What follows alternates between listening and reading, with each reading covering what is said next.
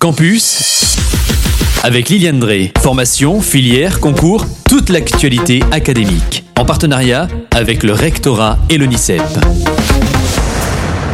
Bonjour et bienvenue dans Campus et bonjour Liliane. Bonjour Kylian, bonjour à vous tous. Aujourd'hui dans Campus, on s'intéresse plus dans cette rubrique à un phénomène qui prend de plus en plus d'ampleur, le décrochage, un gâchis humain et social. Alors commençons par définir, si tu veux bien, ce qu'est le décrochage? C'est l'arrêt des études en cours de formation ou encore l'abandon au cours d'un contrat d'apprentissage? Et comme vient de dire Kylian, cela constitue un véritable gâchis humain et social et surtout dans les voies professionnelles. Pour cela, le ministère de l'Éducation nationale et de la jeunesse porte l'ambition de construire le lycée professionnel de demain pour la réussite de tous les élèves à travers une réforme structurelle et en concertation avec toutes les parties prenantes. Des groupes de travail se sont installés dès le mois d'octobre 2022 pour nourrir les évolutions à conduire et de développer les enjeux et les échanges de ce groupe de travail. Alors Liliane, quelles sont les questions qu'on peut se poser?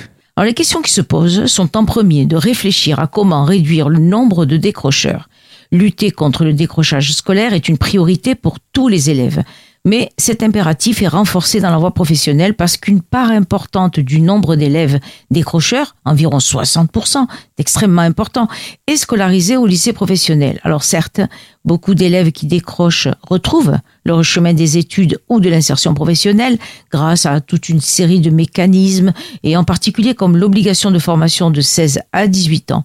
Mais on ne peut pas se satisfaire de ce constat et des progrès, on va en accomplir d'autres. Il est nécessaire que la réforme permette d'amplifier sensiblement la réduction des abandons en cours d'études. Ainsi, au travers de ces travaux, le groupe de travail dont j'ai parlé tout à l'heure a montré que c'était possible. Il travaille maintenant à des préconisations pour faire de cet objectif une réalité.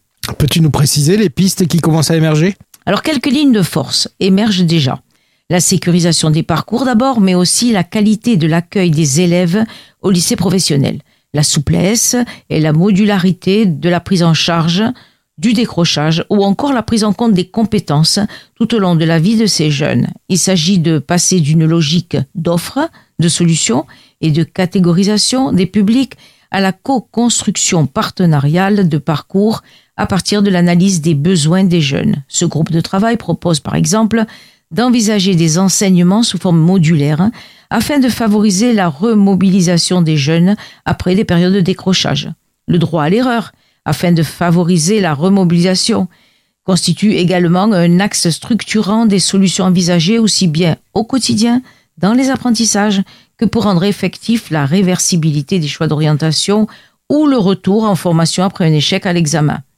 Enfin, le groupe de travail s'est penché également sur les pratiques pédagogiques et d'évaluation qui ont démontré leur efficacité pour développer la persévérance, prendre en compte le mal accrochage et permettre le raccrochage.